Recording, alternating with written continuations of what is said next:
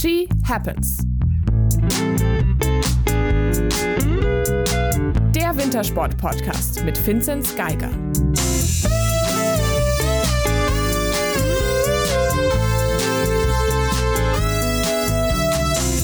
Hallo, hallo und einen wunderschönen Dienstag wünschen wir euch allen. Da sind wir wieder ein letztes Mal für diesen Winter. Die letzte Folge der Saison steht an. Und heute zum Ende der Saison haben wir uns gedacht, probieren wir mal etwas aus und switchen heute mal den Interview und den Wochenendpart. Heute gibt es das Interview zuerst und am Ende sprechen wir nochmal kurz über das Skispringen und wie es eigentlich mit unserem Podcast im Sommer weitergeht. Mein Name ist Corinna Horn und mir zugeschalten aus München ist Moritz Batscheider. Hallo. Und aus Oberstdorf Vinzenz Geiger. Hi. Wir hatten doch jetzt schon einige Gäste diesen Winter da aus der nordischen Kombination, aus dem Skialpin, aus dem Langlauf, aus dem Skisprung, aus dem Biathlon hatten wir auch schon Johannes Lukas da, aber wir hatten tatsächlich noch nie einen aktiven oder eine aktive bei uns. Und deswegen freut es mich echt riesig, dass sie sich heute die Zeit für uns genommen hat und auch noch bei uns vorbeischaut. Hallo Franzi Preuß. Hallo, Servus.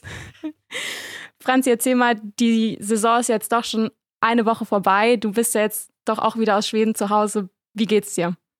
Ja, sehr gut. Also ich bin sehr froh, dass es rum war. Ähm, ich habe mich jetzt wirklich auf daheim gefreut und war irgendwie durch Corona natürlich schon ein intensiver Winter und ähm, sehr einsam teilweise. Von dem her habe ich jetzt ja mich wirklich auf daheim gefreut. Ähm, ja, natürlich aus dem Grund, weil die Saison wirklich richtig gut war am Ende und dann ist man natürlich mega zufrieden jetzt in der Pause und konnte es auch richtig genießen. Musstest du jetzt eigentlich in Quarantäne? Ähm, wir haben ähm, Arbeitsquarantäne. Ah, okay. Genau. Was heißt Arbeitsquarantäne? Ähm, wir dürfen quasi zum Training raus, aber ansonsten müssen wir uns halt daheim, daheim aufhalten. Und damit wird dann das, äh, das Bubble, die Bubble Experience abgebaut. Gibt es irgendwas, ja. wo, du, wo du schon, wo du schon sagst. Eine neue Bubble mit dem Simon. Gibt es schon irgendwas, wo du sagst, äh, das wirst du am, äh, an diesem Winter oder vor allem an der, an der Bubble nicht vermissen? ja, schon. Das viele Alleinsein werde ich jetzt nicht vermissen. Ähm, Einzelzimmer sind an sich natürlich cool, weil man hat seine Ruhe, aber ja, über die vielen Monate war es dann teilweise schon echt richtig langweilig und unser sportlicher Leiter war da wirklich sehr streng und mit der genauen Sitzpositionen beim beim Essen und jeder hat immer seinen festen Platz gehabt und seinen festen Partner am Tisch und ja, das war sehr strikt. War, ja, natürlich war es gut, dass so strikt war, weil wir sind wirklich mega gut durch den ganzen Winter kommen, wir als Mannschaft und aber das ja, vermisse jetzt erstmal nicht, dass ich immer am selben Stuhl irgendwo sitzen muss. Du bist Dritte geworden im Gesamtweltcup, warst unfassbar konstant. Du bist 19 Mal in die Top 10 gelaufen. Ich habe es vorhin nochmal nachgeschaut. Jetzt so mit einer Woche Abstand zum letzten Rennen. Ähm, wie happy bist du mit dem gesamten Winter? Ja, schon sehr. Ähm, Gerade wie angesprochen, die Konstanz, ähm, die man einfach wirklich von Anfang Dezember jetzt bis März gehabt hat das ja, gibt wahnsinnig viel Vertrauen in das ganze Trainings, über das ganze Jahr natürlich.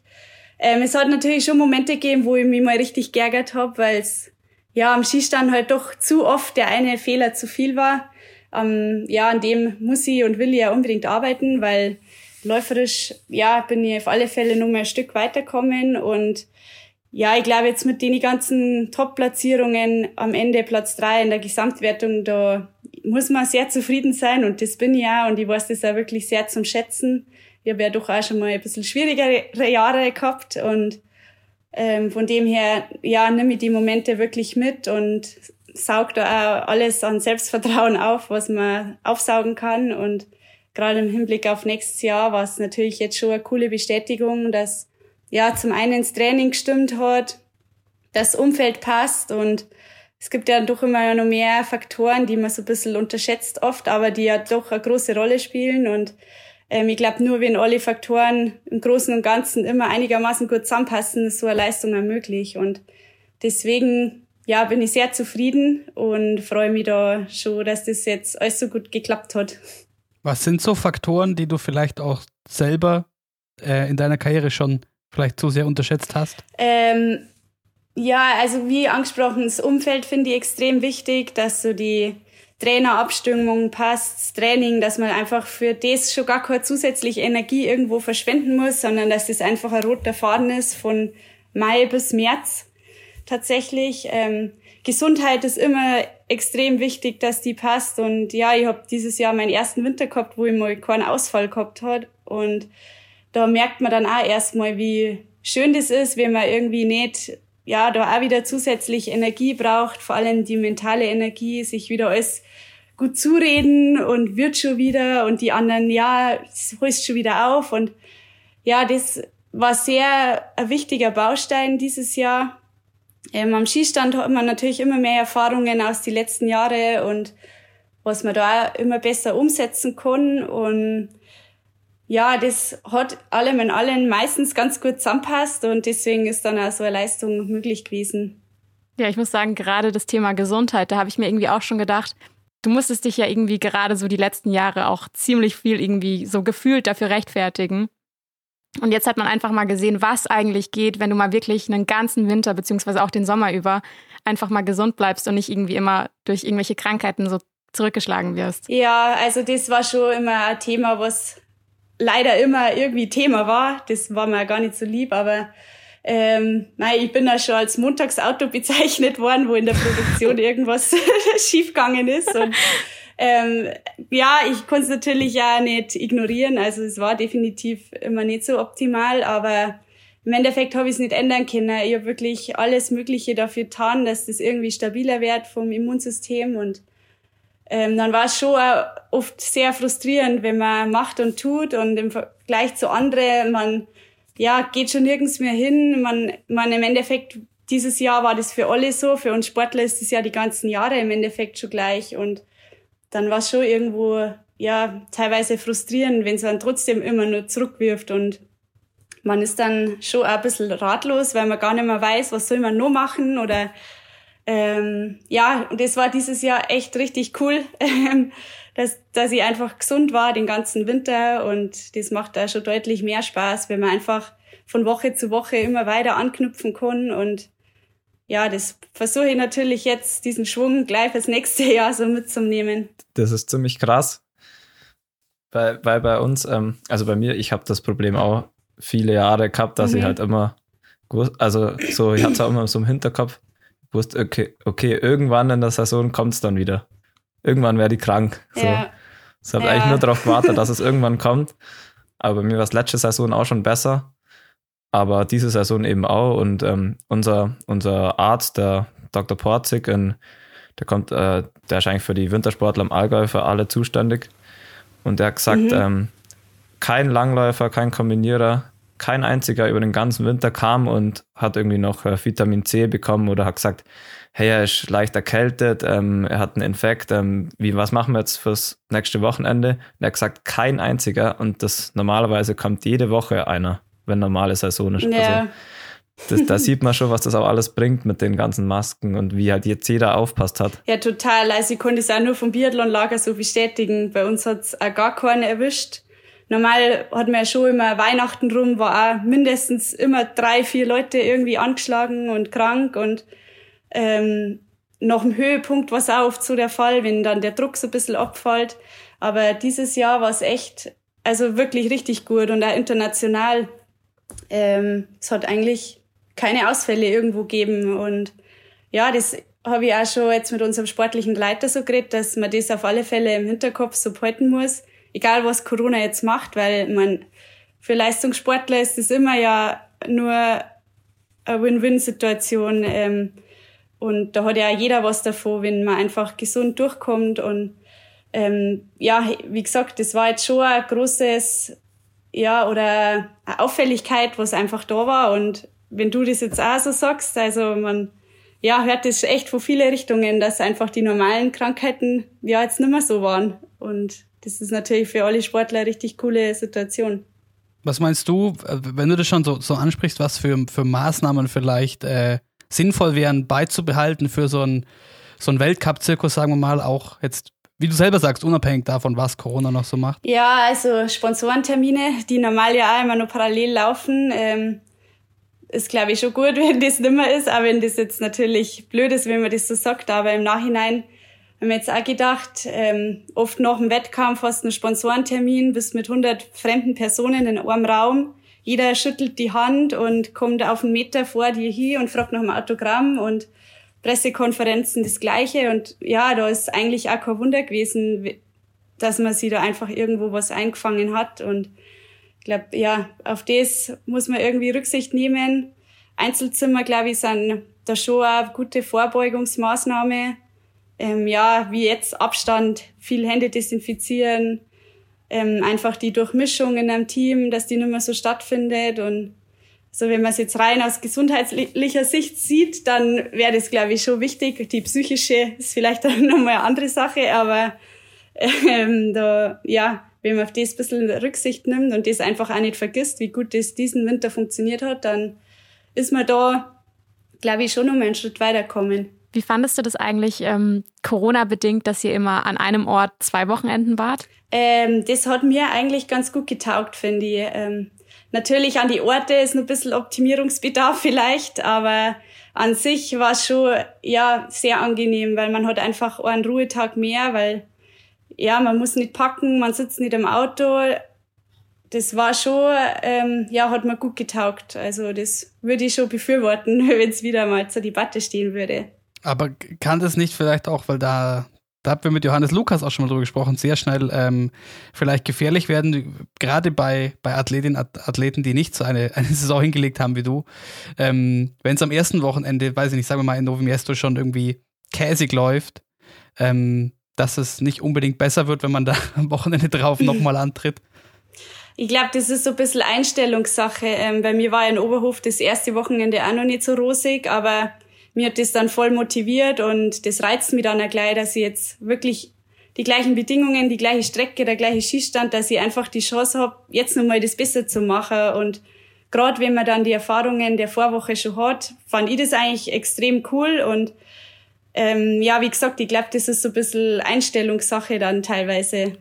Das habe ich mir auch schon gedacht. Ähm, oder das hat mich auch interessiert, wie du da dazu stehst, dass das jetzt immer zwei Wochenenden waren, weil bei uns war es ja, hatten, also das hat die FIS ja gar nicht interessiert, das Thema.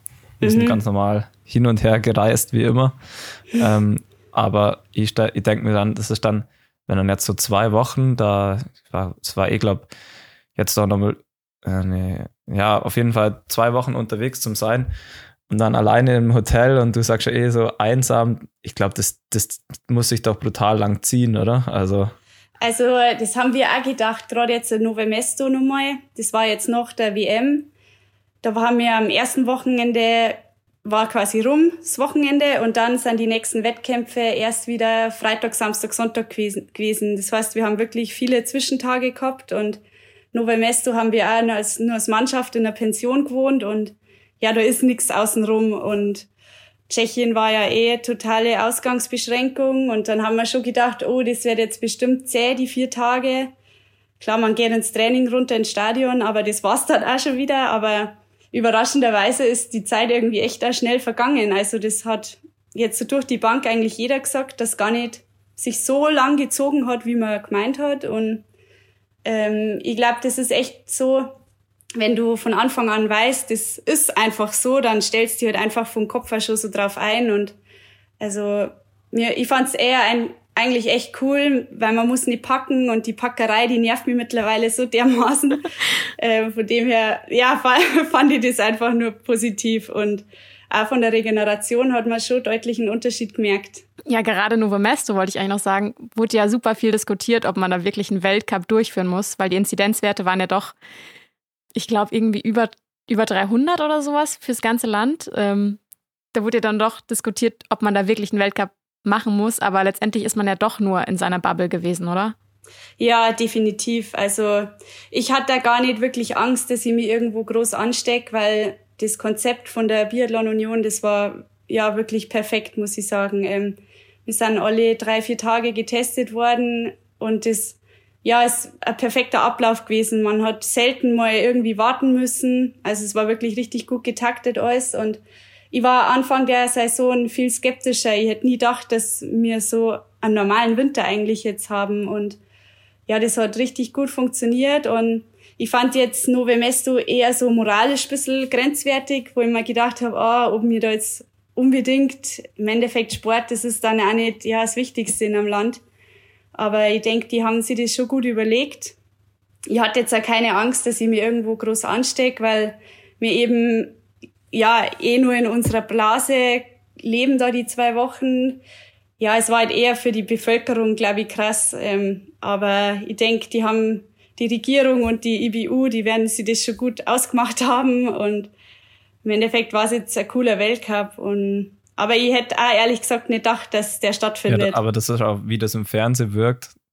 Ähm, schaut jetzt nicht so aus, als wäre das jetzt so ein Hochrisikogebiet, wo man jetzt, ähm, also das ist ja schon eher abgelegen, oder?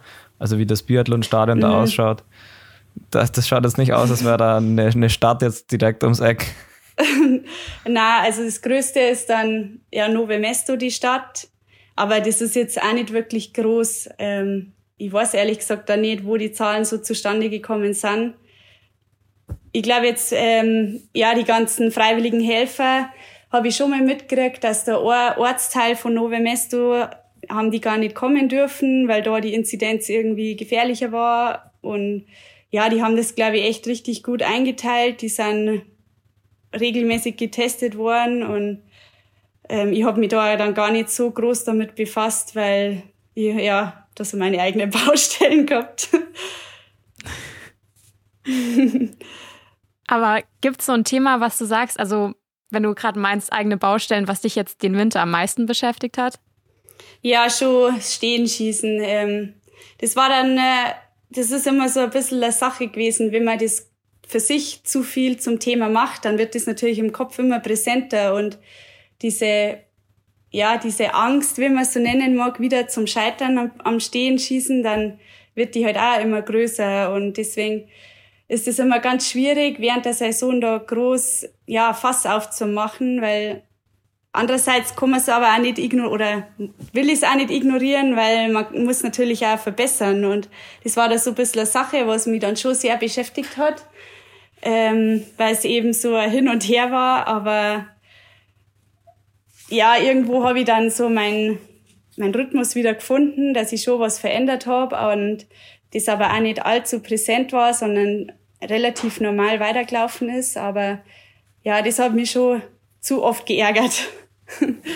Was hast du dann geändert? Also war das was an der Waffe oder war das einfach was an deiner Herangehensweise? Also ich habe vor Weihnachten habe ich schon immer dieses Zittern in die Füße gehabt und das macht natürlich Stehenschießen extrem schwer und eigentlich ja fast unmöglich, da einfach mal wieder mit einem soliden Rhythmus die fünf Schüsse zum Schießen. Und ich war dann Weihnachten rum öfters mal in der Schießhalle, habe an der Standposition ein bisschen rumprobiert, wie die Gewichtsverteilung zwischen beide Füße irgendwie gleich hinkriege und hab da dann ein bisschen rumprobiert. Das ist dann auch wieder einigermaßen gut worden, das Zittern.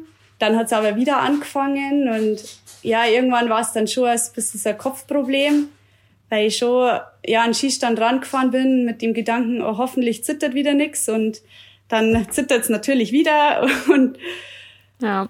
Ähm, ja, dann war es wieder ein paar Rennen ein bisschen besser und ich habe mir dann immer meine Sprunggelenker getaped, dass ich irgendwie denke, ich stehe stabiler und habe so einfach ein bisschen ein paar Tricks probiert. Ähm, das hat meistens dann auch ganz gut geklappt, aber jetzt so eine richtige Lösung habe ich während dem Winter jetzt auch nicht gefunden. Aber meistens ganz gut geklappt ist äh, könnte man auch tief gestapelt als äh, vielleicht als Saisonfazit zu ziehen. Also am Ende tritt im Gesamtweltcup auf die kleine Kugel für den Maßenstadt haben drei Punkte nur gefehlt. Also es war, kann man schon sagen, bisher eigentlich deine beste Weltcup-Saison. Gleichzeitig aber, ja. gleichzeitig aber für das deutsche Team als Ganzes betrachtet eine sehr wechselhafte und oftmals schwierige Saison. Und mich würde interessieren, gerade weil im Vergleich zu, auch zu vielen anderen Wintersportarten auf eurer Sportart, also es, es liegt so viel Aufmerksamkeit drauf und es ist eine große Öffentlichkeit da. Ist es was, was dich selber beschäftigt? Also die gerade dann auch eben wegen der Presse und dem medialen Auftritt, dieser Kontrast zwischen, hey, bei mir läuft's bombig, ich kann eine Saison durchziehen wie vielleicht noch nie, gleichzeitig aber ähm, das ganze Team betrachtet, ist es irgendwie schwieriger?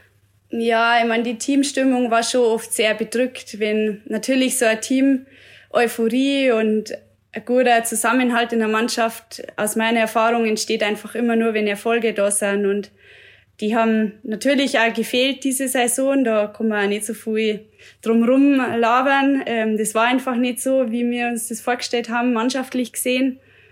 Ähm, dann war es ja schon oft ein bisschen schwieriger, wenn man halt merkt, viele sind unzufrieden.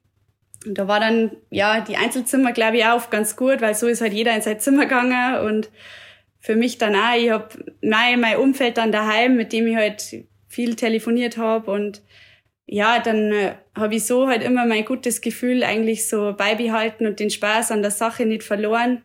Aber man hat schon gemerkt, also in die sozialen Medien, wenn man mal gute Tage hat, da schaue ich mal ein bisschen und liest so ein bisschen Kommentare durch. Und die waren teilweise schon richtig übel dieses Jahr. Ähm, ich weiß nicht, ob das vielleicht daran gelegen hat an Corona. Alle haben natürlich Zeit und schauen Biathlon und sind vielleicht ein bisschen mehr gefrustet als die Jahre davor und dann schaffen es die auch noch nicht, die Scheiben zum Treffen und warum trainieren die eigentlich das ganze Jahr und ähm, wenn man da einen guten Moment hat, dann kann man sich da mal schon ein bisschen durchlesen und manche Kommentare sind auch schon wieder so fies, dass sie irgendwie auch schon wieder lustig sind und ähm, dann kann man sich so wieder irgendwie einen Spaß draus machen, aber ähm, ja, wir haben es schon natürlich mitgekriegt, wie das auch medial einfach rundgegangen ist teilweise, aber irgendwie, es ist halt so oberflächlich oft auch dann klappt es an dem einen Tag nicht, dann spricht man wieder vom Debakel und den Tag danach ist man wieder gut und dann wird man wieder gelobt, das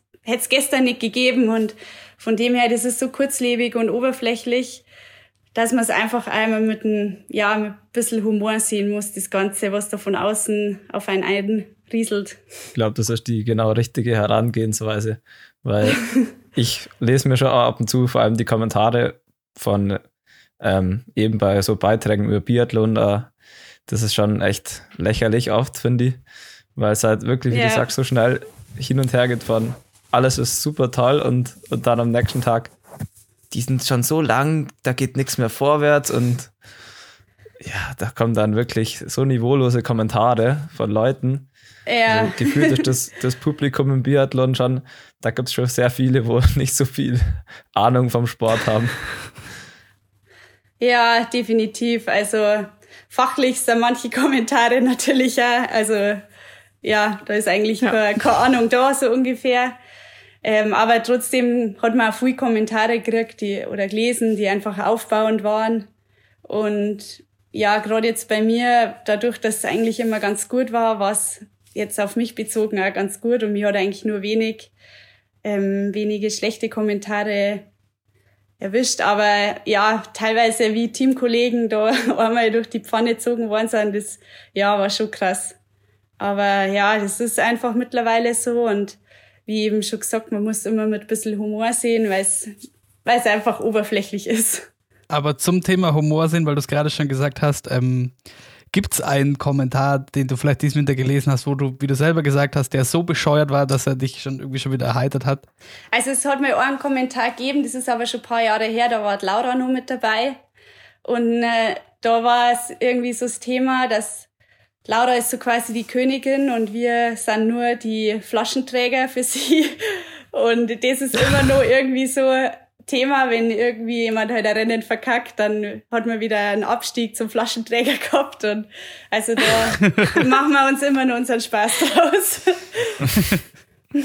oh Mann. Aber ich muss sagen, ähm, das ist mir auch bei, also gerade bei der WM ist mir das aufgefallen, die ja, klar, es gab keine Einzelmedaille fürs, ähm, für die deutschen Damen, aber letztendlich war es ja für dich doch eine gute WM. Ich meine, du bist unfassbar oft in die Top Ten gelaufen. Klar, es hat mit einer Einzelmedaille nicht geklappt, aber da denkt man sich dann auch wieder, okay, da jetzt so krass von Debakel zu sprechen, finde ich dann auch schon mal heftig irgendwie. Ja, ich meine, klar, Kritik äh, fähig sind wir alle und im Endeffekt, ja, mein Ziel war, dass ich Einzelmedaille gewinnen und das habe ich halt nicht geschafft und deswegen muss ich da Kritik annehmen und das ist ja auch schon mein, mein Anspruch, mir einfach immer zum Verbessern ähm, das ist halt dann immer so die Sache, wenn es fachliche Kritik, da ist, glaube ich, jeder immer offen, die aufzunehmen und das sieht da jeder ein und wir sind da, glaube ich, die härtesten, äh, die mit uns selber ins Gericht gehen. Aber ich finde halt dann oft so diese persönliche Kritik und dann auch nur die, ja, die einfach auch nicht stimmt. das finde ich halt dann oft einfach irgendwie, ja, ein bisschen lächerlich. Aber ja, so ist es einfach. Ähm, aber wie gesagt, wir sind schon auch kritikfähig und wie bei der WM auch, klar, mannschaftlich sind nicht die Medaillen gekommen und wir wissen es aber schon auch gut einzuschätzen, wie schwer es heute ist, eine Medaille zu gewinnen, weil es stehen 100 Mädels am Start und nur drei davon gehen einfach zufrieden nach Hause und die vierte ist halt irgendwo schon unzufrieden und das macht halt aber einen Leistungssport aus und ich glaube, jeder ist trotzdem aber richtig motiviert, dass man nächstes, nächstes Jahr dann ja da wieder eine Rolle mitspielt, wenn es um die Medaillen geht und das ist schon auch nach wie vor einfach das Ziel. Eine Frage, die ich schon immer mal, ähm, als jemand, der jetzt nicht zu tief im Biathlon drin ist, aber schon immer mal einer Biathletin stellen wollte.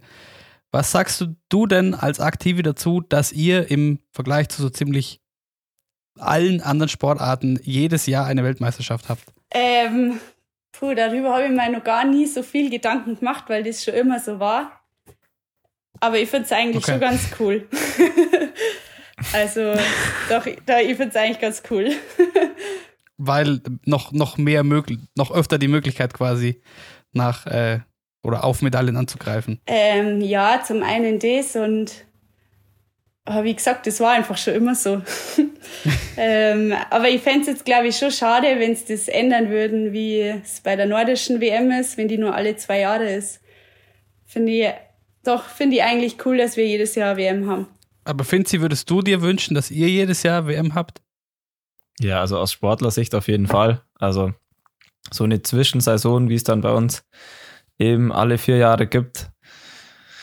Es wird dann wie letztes Jahr, wenn man dann auch nicht so viele Weltcups hat wie mir, dann ja, ist halt wirklich, da fehlt halt einfach was und da ist dann auch, bei uns ist ja dann auch oft so, dass wir jetzt nicht so viele Zuschauer haben und wenn er halt jedes Jahr WM war, wäre, dann hätte man mhm. halt jedes Jahr zumindest mal zwei Wochen, wo halt einfach auch einfach medial und ähm, von den Zuschauern her, wo es halt einfach super wäre.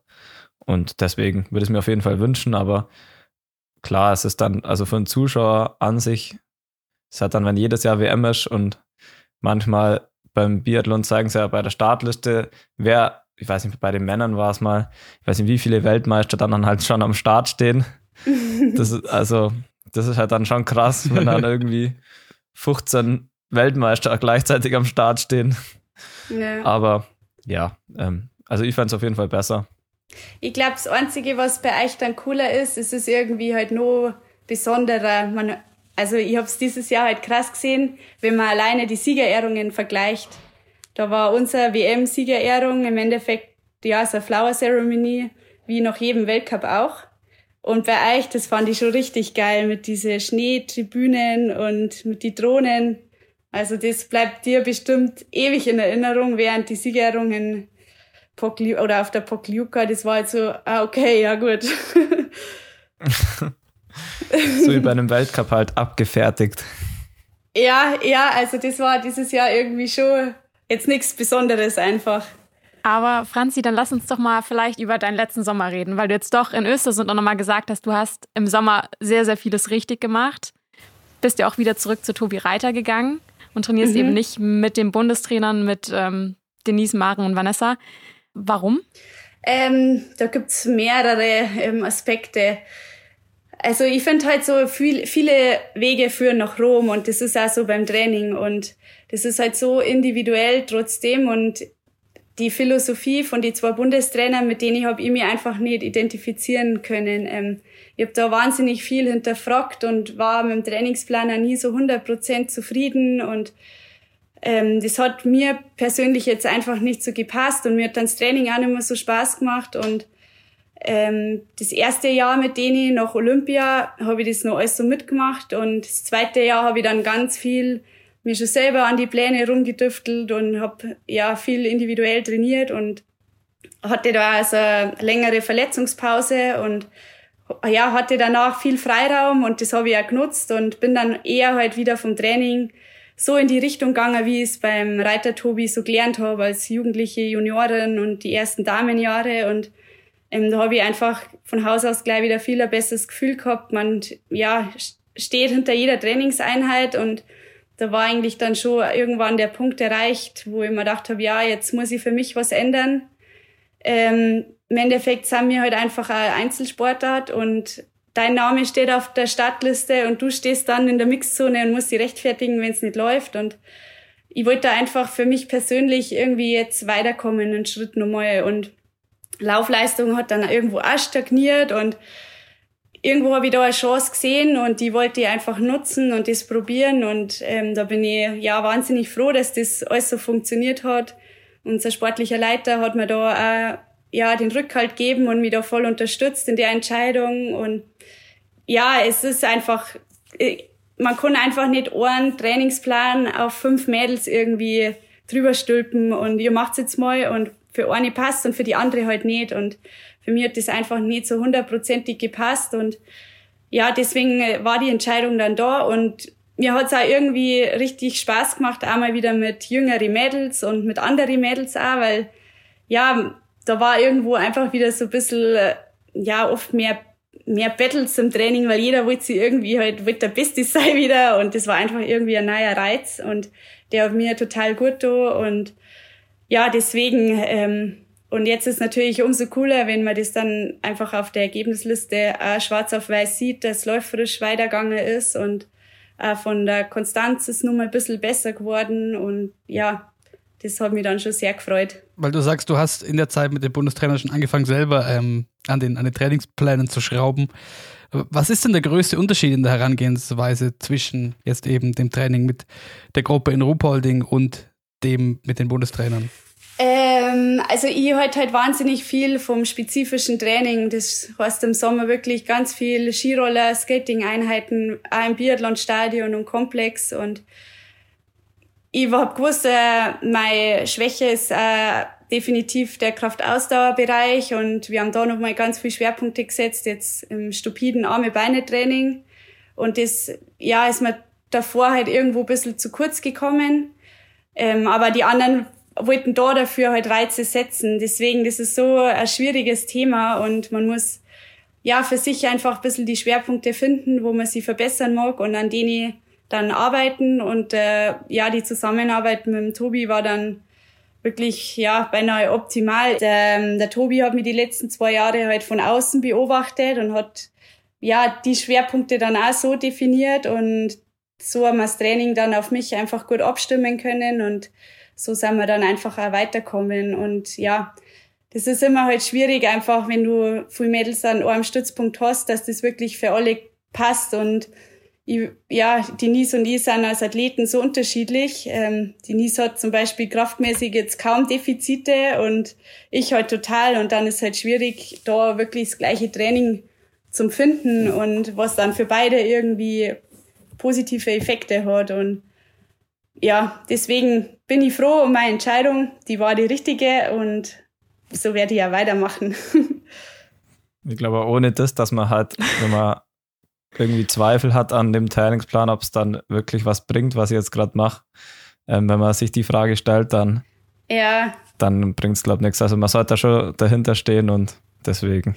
Genau, und glaube ich, irgendwann, es halt auch sonst ja, nichts bringt. Genau, und irgendwann war das einfach zu oft, dass ich es hinterfragt habe und das ist halt dann irgendwo schon einfach ein Zeichen, wenn man im Endeffekt fast jede vierte Einheit irgendwie den Sinn hinterfragt und ja, ich hab, ich, für mich war das irgendwie einfach keine runde Sache mehr und so kam dann einfach die Entscheidung zustande.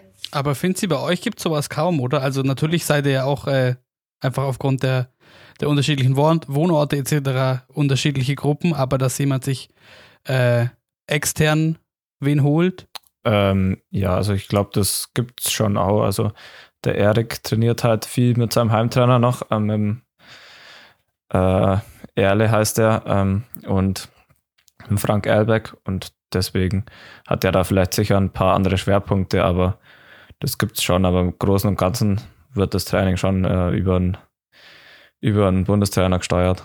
Aber man muss halt auch sagen, Rupolding ist halt jetzt auch ein krasses Beispiel, weil ich meine, gerade bei den deutschen Biathletinnen trainiert ja auch eigentlich gefühlt die ganze Nationalmannschaft in Ruhpolding. Mhm. Ähm, das war ja doch früher schon mal anders, wo eben die Laura noch in Mittenwald trainiert hat oder wo es die Magdalena Neuner noch gab oder die Miri Gössner, die ja auch im Mittenwald trainiert hat. Mhm. Und ich habe das Gefühl, im Herrenteam ist es auch noch mal ein bisschen anders, wo viele eben in Oberhof sind.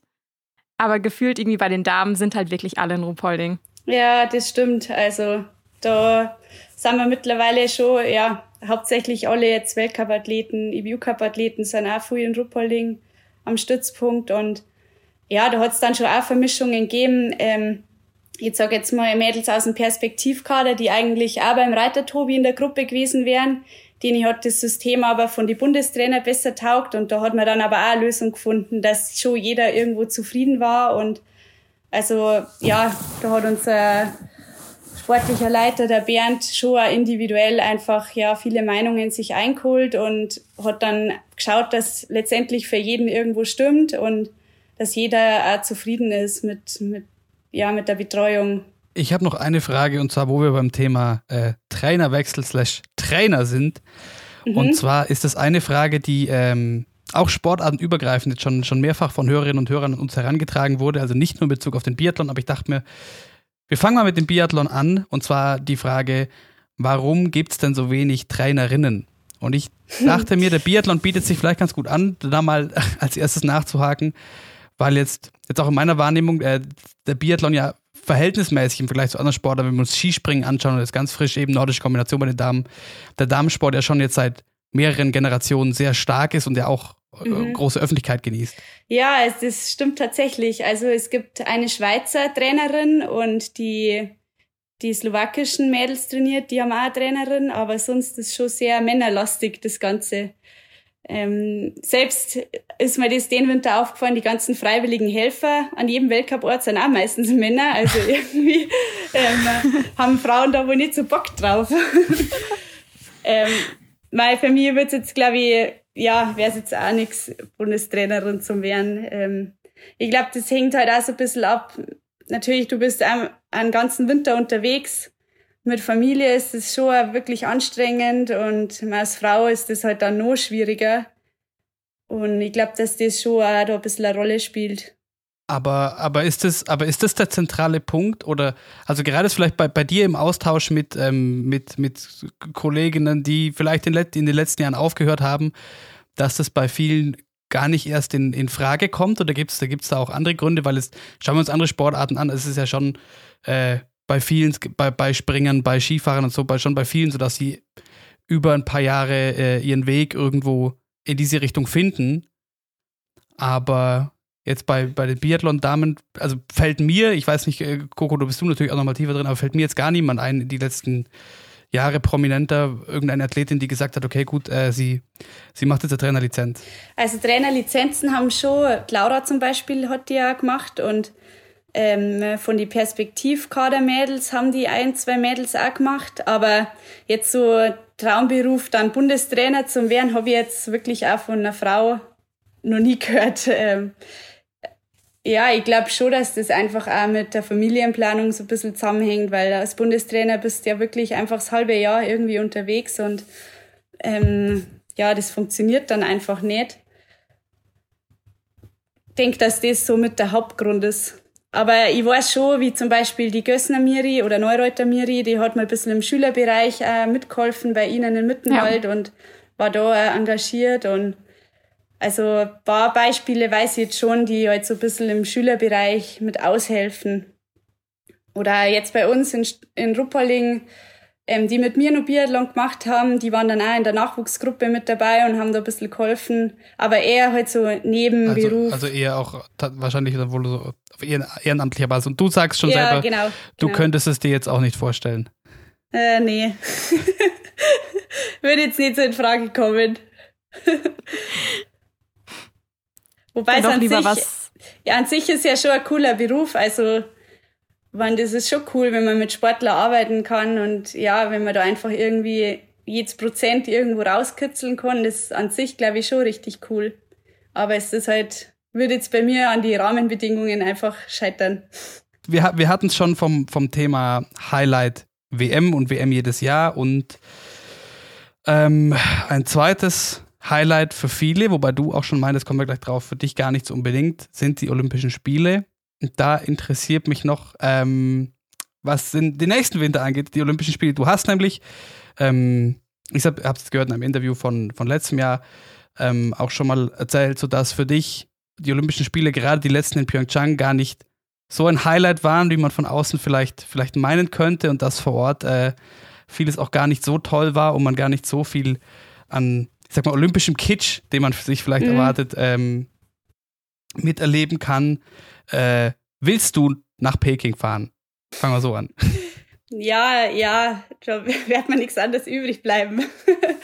ja, im Endeffekt an sich wäre es schon natürlich ähm, das Olympische Spiele schon was Besonderes, aber jetzt gerade ähm, in Pyeongchang die Spiele waren, ja, jetzt als Athlet dabei zu sein, fand ich irgendwie echt nicht so toll. Ähm, ich war ja in Sochi auch schon dabei und allein die Atmosphäre in Sochi war schon viel spezieller und irgendwie, ja, da hat man sich einfach ein bisschen wohler gefühlt und in Pyeongchang, in, genau, in Pyeongchang, ähm, ja, da fand ich die Unterkunft schon irgendwie richtig lieblos und ich habe im Endeffekt nichts gesehen, außer unser Biathlon-Stadion Stadion und unser, unser Hochhaus. ähm, da unser Wettkampfkalender ja wirklich sehr eng war und da war wenig Platz, irgendwie mal eine andere Sportart irgendwie mal anzuschauen. Ähm, von dem her, ja, habe ich es irgendwie einfach nicht so positiv erlebt, die, die Spiele. Und mein Sochi war jetzt vielleicht so von, vom deutschen internen Team, ähm, hat es da einfach ein paar Themen gegeben, die auf uns einprasselt sind, was wir irgendwo jetzt ein bisschen die Spiele kaputt gemacht haben und in Pyeongchang war es dann irgendwie einfach die Stimmung da dort, wo irgendwie einfach keine Euphorie aufkommt. Und ich glaube, heute Peking wird das sehr ähnlich. Und ja, ich finde die Richtung, wo sie das einfach entwickelt, nicht richtig und ist halt dann eigentlich total schade. Und wenn da ja gar keine Wintersport-Euphorie in dem Land oder in der Region nicht mal ist, ähm, warum man dann da Spiele hinvergibt und ähm, ja, das ist schade, wenn halt so von der Atmosphäre das einfach nicht passt, aber vielleicht wird es ja doch positiver, wie ich jetzt denk und die Chinesen ähm, ja können dort trotzdem echt ein ja cooles Festival oder ja Erlebnis irgendwie hinzaubern. Weil was ich mir dachte in der Kombi eben das, ähm, wie du gerade gesagt hast, so wenn dann vielleicht in, in, in so einem Land, wo es diese, diese Geschichte und diesen, diesen Background äh, und diese Euphorie für Wintersport vielleicht gar nicht gibt, wenn das zum einen der Punkt ist und wie gesagt, ähm, dadurch vielleicht dann die Spiele auch gar nicht so toll sind, plus die offensichtliche Kritik an den Spielen in China nächstes Jahr, nämlich ein Land, das äh, nach wie vor eine sehr große Bevölkerungsgruppe systematisch unterdrückt, was Auswirkungen auf die Spiele haben kann, teilweise auch auch hat. Also da ist sehr, sehr viel im Argen, ähm, weil wir ja gerade prinzipiell die, die, die Debatte auch hatten jetzt durch die Fußballnationalmannschaft mit dem, mit der Symbolik bei den Länderspielen. Es wird aber gleichzeitig gefragt, okay, was macht ihr denn effektiv, auch, abgesehen davon? Und gerade weil du eh sagst, so, okay, Olympische Spiele für mich waren bisher eh so nicht der Burner, plus mhm. dann solche äußeren Faktoren mit einbezogen, liegt dann nicht äh, sehr nahe, dass man sich denkt, hm, fahre ich überhaupt hin? Hm. Ja, andererseits, ähm, ist ja an sich eigentlich schon als Sportler immer irgendwie so das Ziel gewesen, mal eine olympische Medaille zu kriegen. Und das ist dann auch wieder so der Gedanke, ob man sich halt von dem dann so kaputt machen lässt, von der Außendarstellung oder ja, das ist ein schwieriges Thema, aber ich werde schon hinfahren und ähm, für das liebe ich einfach den Sport da zu viel und ist mir ja einfach ähm, das Gefühl, immer alles zum Geben und die, bei jedem Wettkampf auch zu wichtig. Und ähm, ja, es ist einfach schon irgendwo ein Höhepunkt für einen Sportler, wenn du jetzt rein das Sportliche siehst. Aber es ist natürlich halt schon schade, wenn da so viel drumherum diskutiert wird und eigentlich auch so viel negative Stimmung ist, wenn man eigentlich an ein so geiles sportliches Event denkt. Und ja, ich denke aber oder ich hoffe, dass man mittlerweile das IOC das schon ein bisschen realisiert hat und das ein bisschen ernster nimmt und dann vielleicht in der Zukunft irgendwie da wieder mehr Wert drauf legt und ähm, 2026 ist ja dann äh, Antols ähm, äh, die Biathlon-Spiele und das finde ich halt irgendwie wieder richtig cool und das darf mich als Sportler wieder richtig motivieren, weil ich kenne die Stimmung im, in Antolzer Biathlon-Stadion, wie geil die sein kann und das ja, ist, glaube ich, für alle jüngeren Athleten jetzt voll die Motivation, wenn sie das wieder in die Richtung hinbewegt. Und ähm, es ist halt jetzt schade, dass mich das wahrscheinlich nicht mehr betrifft, weil da hätte ich auch richtig Bock drauf. Aber ja, ich werde jetzt trotzdem auch nach China fahren. Aber glaubst du, ohne dir, oder vielleicht auch an euch, an euch, an euch beide, Finzi, weil wir haben da auch so noch, noch nicht drüber gesprochen, ähm, und selbstverständlich ohne dir da jetzt irgendwas äh, aufdiktieren zu wollen oder so, aber, aber Glaubst du oder hast du die Auffassung als, als Athletin, als Athlet, ähm, dass man selber eine gewisse Verantwortung trägt, wenn man ähm, bei Spielen teilnimmt an Standorten, die vielleicht so fragwürdig sind oder die Ausrichtung der Spiele an diesem Standort ist fragwürdig? Ich glaube jetzt nicht, dass das irgendwas halt verändert, wenn ich da jetzt nicht hinfahre oder wenn der Vinzenz da nicht hinfährt, wenn dann müsste, müsste man da halt nur als deutsches Team geschlossen nicht hinfahren, weil nur so, glaube ich, kannst du irgendwie ein Zeichen setzen. Und mal, wenn jetzt da ein einzelner Sportler nicht dabei ist, das juckt die, glaube ich, überhaupt nicht. Und selbst wenn jetzt ähm, so Lindsay Vonn beispielsweise früher nicht zur Olympia gefahren wäre, aus so Gründe, hätte es wahrscheinlich auch keinen interessiert, weil mei, da hängt so viel dran und da ist so viel im Hintergrund, ja, was ich glaube ich dann äh, schwierig finde. Ja oder ich glaube, das interessiert in dem Moment einfach überhaupt nicht. Ich glaube, da, also als Sportler macht man sich da, glaube ich, mehr selber kaputt. Also ich glaube, da hängt dann einfach so viel dran auch. Und wenn man da sagen wird, man fährt nicht hin, dann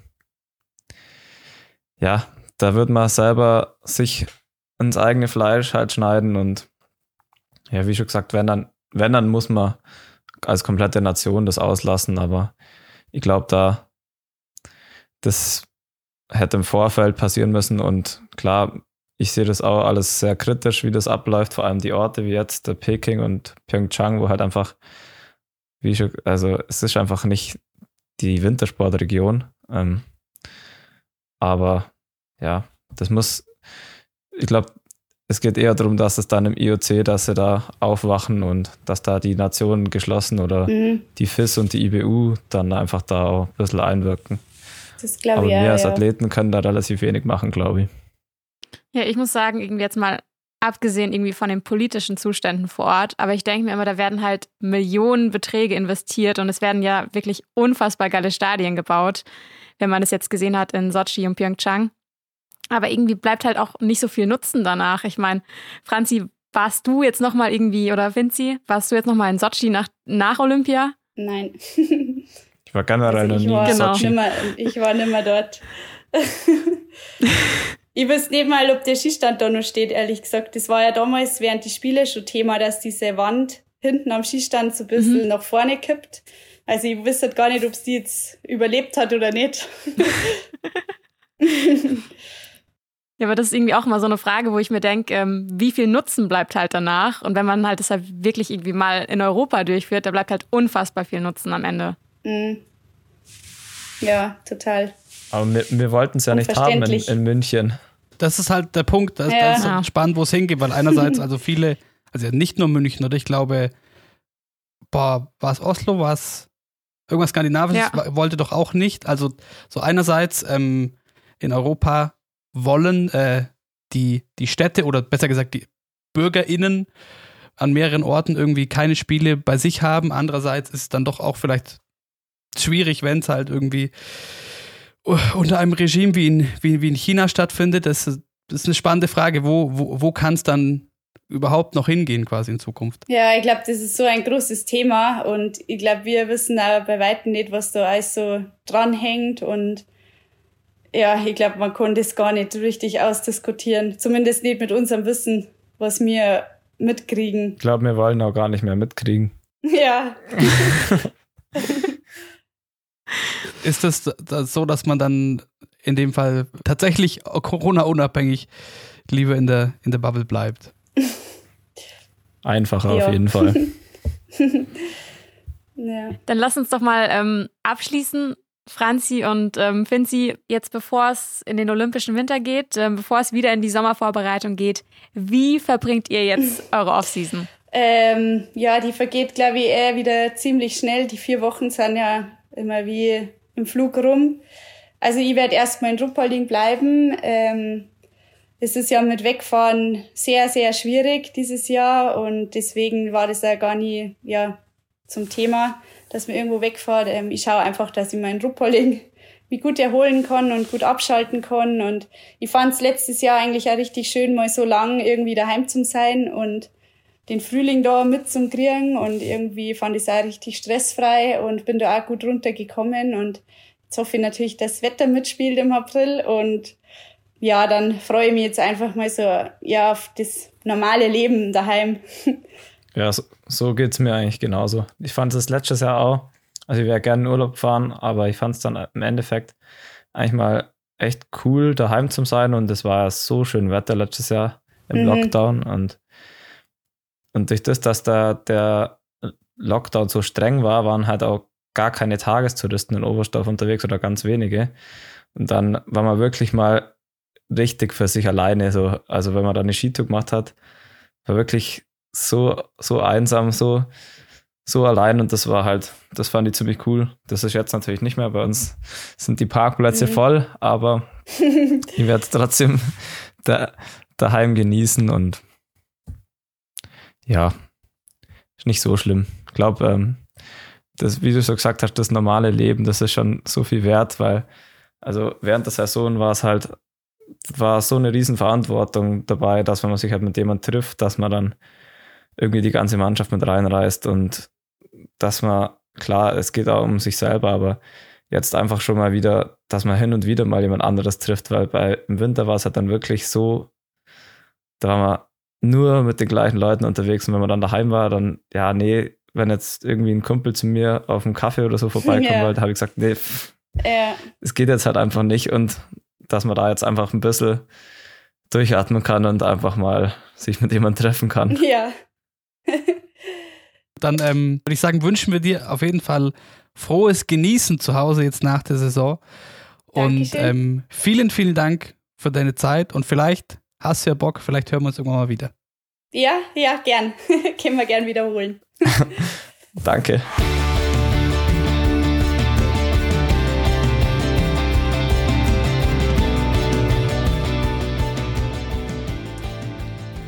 Das war's also. Freunde, ich kann es noch nicht ganz glauben.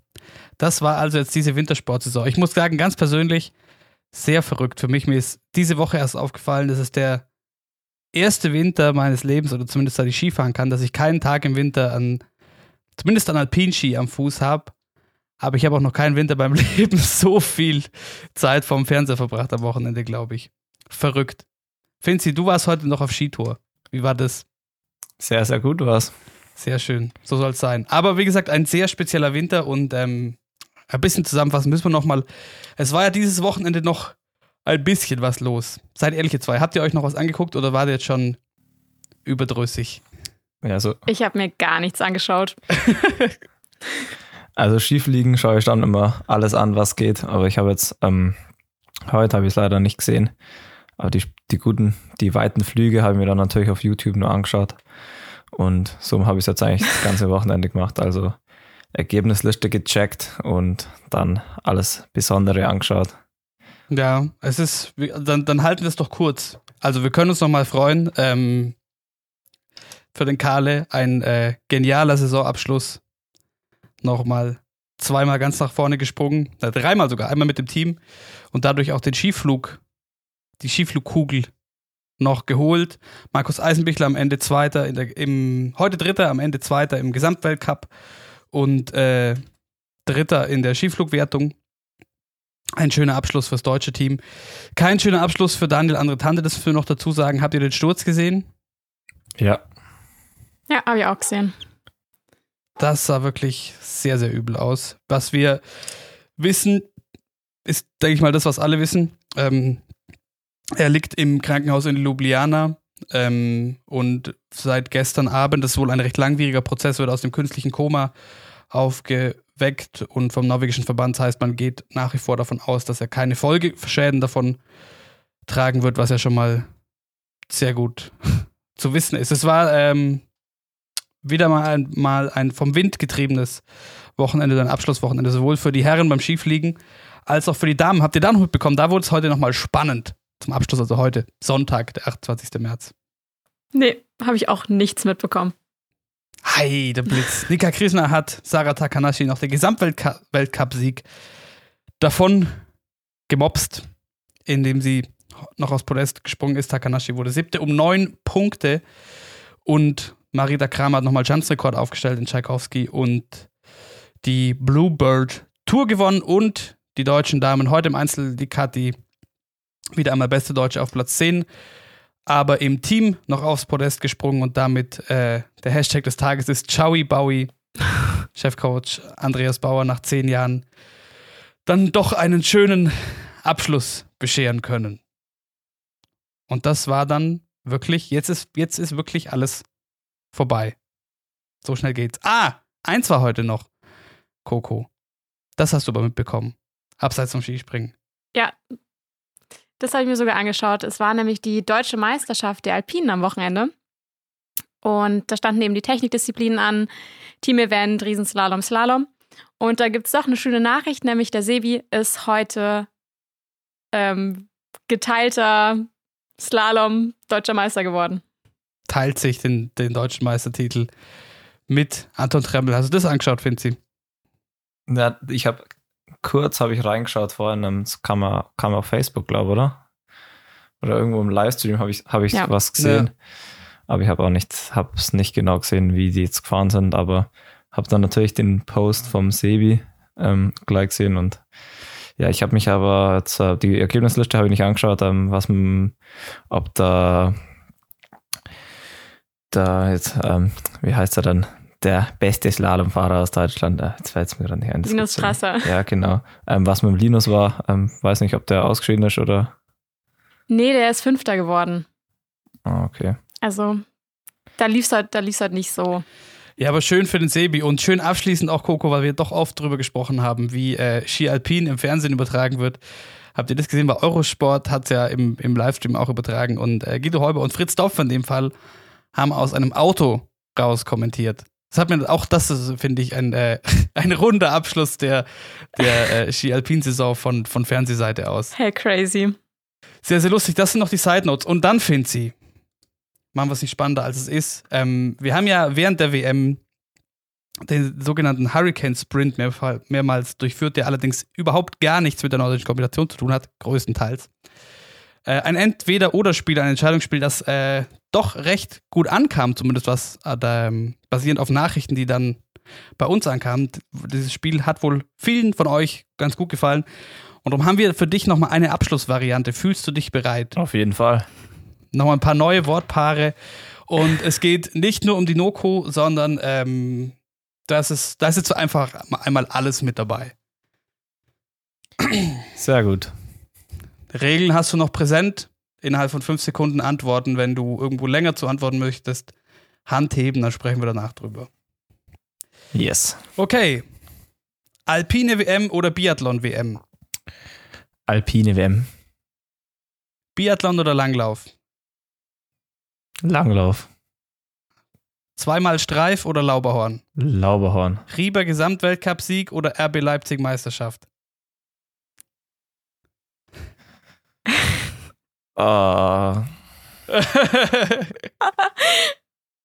Rieber Gesamtweltcups. Ah. ja, das komm. ist schwer. Okay, er hebt die Hand. Ja, Magnus Rieber oder Johannes Lamparter? Mhm. Das sind aber auch Fragen, hä? Los! Johannes Lamparter. Tara Gareth Modes oder Svenja Wirth? Svenja Wirth. Finnische Hütte oder Oberstdorfer Hotel? Äh, Oberstdorfer Hotel. Mit Uli in der Küche oder mit Hermann im Spa? Mit Hermann im Spa. da möchte ich den Arm zuheben. Heim-WM ohne Fans oder WM woanders mit Fans? WM woanders mit Fans. Einen Tag bei Frenzels Babysitten oder einen Tag bei Richie Katzen sitten?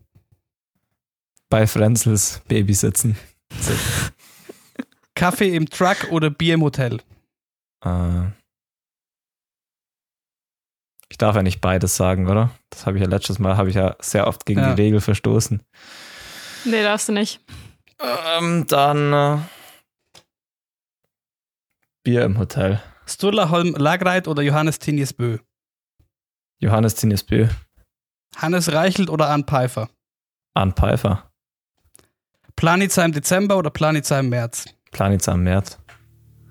In Dresden durch die Stadt oder im Engadin über die Seen? Im Engadin über die Seen. Mit Norwegen oder ohne Norwegen? Mit Norwegen. Skiflug-WM oder Vierschanzentournee? Für Schanzentournee. Schladming oder Zagreb? Schladming. Pantyro oder Odermatt? Odermatt. Katharina Linsberger oder Petra Vlhova? Linsberger. Franziska Preuß oder Tiril Eckhoff? Franziska Preuß. Karl Geiger oder Halvor Egner Granerüth? Karl Geiger. Gesamtweltcup-Sieg oder WM-Gold im Einzel? Gesamtweltcup-Sieg. Dolomiten oder Allgäuer Dreigestirn? Allgäuer Dreigestirn. Bergtour oder Rennradtour? Hebt die Hand. Offseason in die Sonne fliegen oder Offseason nach Norwegen zum Langlaufen? Hebt die Hand. Offseason Füße hochlegen oder Offseason den Sport machen, auf den du Lust hast? Den Sport machen, auf den ich Bock hab. Podcast Season oder Podcast Pause? Podcast Season. Das ist mal eine, das ist mal eine Ansage. Das war's. Das war das letzte, das letzte Entscheidungsspiel dieses äh, Winters und diesmal hast du mehrfach die Hand gehoben. Coco, hast du mitgezählt, wo? Ja, es war auf jeden Fall zu oft. Das war zu nee, aber oft. du hast das erste Mal die Hand gehoben bei ähm, Riva Gesamtweltcup-Sieg oder RB Leipzig Meisterschaft. Ah ja, das, das ist schwierig. Ähm, ich glaube beim dem Rieber, ich, also ich gönne das dem schon, weil das, also der hat das schon verdient. Aber es wäre halt schön, wenn mal jemand anders gewinnt. Und bei Leipzig, also Bayern muss halt einfach Meister werden, deswegen. Deswegen gibt, da gibt es halt eigentlich keine Option. Also eigentlich, eigentlich eher Rieber. okay. Ja, okay. Ja, und dann Moritz, du wolltest, glaube ich, was wissen bei mit Uli in der Küche oder mit Hermann im Spar. Ja, das kam, das kam sehr schnell. Warum? da hätte ich gedacht, da überlegst du vielleicht länger. Weil ich im Spa besser aufgehoben bin wie in der Küche. okay, das, das, das, das Eine klingt gute das, Antwort. Der Uli, der macht das sehr, sehr gut. Der braucht, also ich glaube, da, da kann ich nicht weiterhelfen. Im Spa kannst du weiterhelfen. Kannst du mal schön auf, kannst, bist du, bist du Aufguss äh, Profi oder so? Ja, auf jeden Fall. Der wird immer ordentlich aufgegossen. Das bisschen leiden darf man ja schon in der Sauna. Was, was ist dein Lieblingsaufguss? Was? Was ist dein Lieblingsaufguss? Na, kein Lieblingsaufguss. Hauptsache, Hauptsache es dampft. Hauptsache ist dampft, ja, genau. Ja, und dann Bergtour oder Rennradtour? Ja, also das mache ich beides. An einem Tag das und am anderen das andere. Am, am einen, an einem Tag beides wäre äh, wär jetzt zu viel gewesen. Da hätte ich gesagt, okay. Das kann man auch machen. Das, das geht kann schon auch. Das habe ich auch schon mal gemacht. Also Je nachdem. Ja, und äh, ganz am Schluss Coco. Ja, Off-Season in die Sonne fliegen oder Off-Season nach Norwegen zum Langlaufen? ja, da hätte ich auch wieder beides gesagt, weil das heißt ja nicht, dass man also man kann ja auch mehr verreisen. ja, aktuell Ja. vielleicht.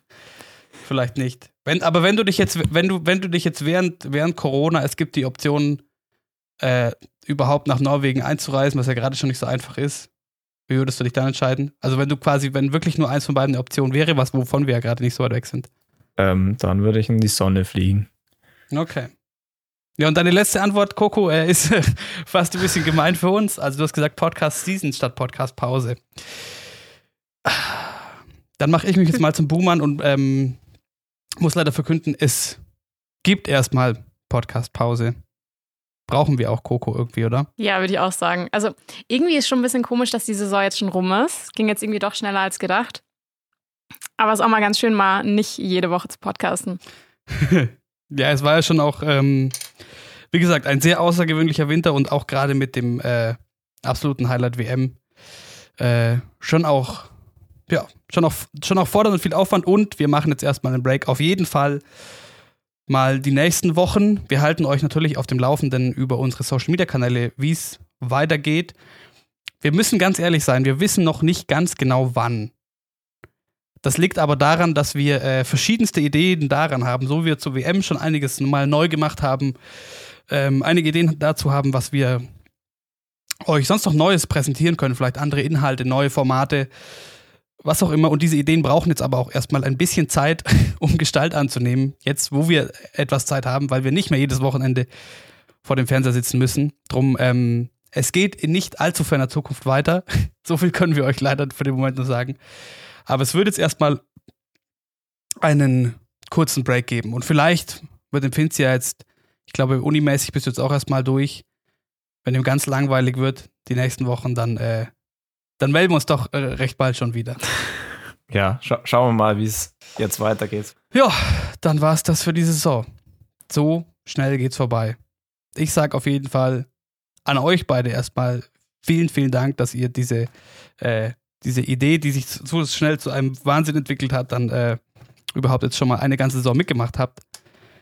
Vielen Dank an euch beide und vielen Dank an alle, die uns begleitet haben, die uns zugehört haben, die uns äh, sich gemeldet haben mit Themenvorschlägen, mit Feedback, mit allem Möglichen. Das hat uns äh, wirklich sehr, sehr gefreut und hätten wir auch nicht gedacht, Coco, oder, dass es so schnell äh, dann doch so viel auf so viel Resonanz stößt. Das freut uns wirklich sehr. Ihr hört von uns und wir müssen mal schauen, dass wir irgendwie, wenn es Corona-mäßig geht, hoffentlich bald mal, äh, vielleicht doch mal noch zu dritt drauf anstoßen können. Weil das haben wir, jetzt haben wir es doch also, so, sogar noch geschafft, eine Biathletin zu kriegen in diese, dieser Saison, aber wir haben es trotzdem in der ersten Ski Happen-Saison nicht geschafft, dass ihr beide euch endlich mal in person trefft. Vielleicht kriegen wir das ja endlich mal noch hin in der Offseason. So, aber genug von mir. Einfach ein großes Dankeschön. Ich kann mich nur anschließen. Also hat richtig Bock gemacht. Und auch wenn ich manchmal vermutlich ein bisschen am Arsch war an den Montagen, halt so nach so einem Wettkampfwochenende. Aber nee, es hat schon, war, war cool und danke an euch zwei. Ja, ich denke, wir können es dir auf jeden Fall verzeihen. Aber auf jeden Fall auch ähm, Dank an unsere ganzen Hörer und Hörerinnen, auch für das ganze coole und gute Feedback, das wir immer bekommen haben. Es hat uns sehr gefreut und ich denke, wir werden ähm, nicht allzu lange Pause machen. Dann bis ganz bald. Ciao. Le. Ciao. Ciao.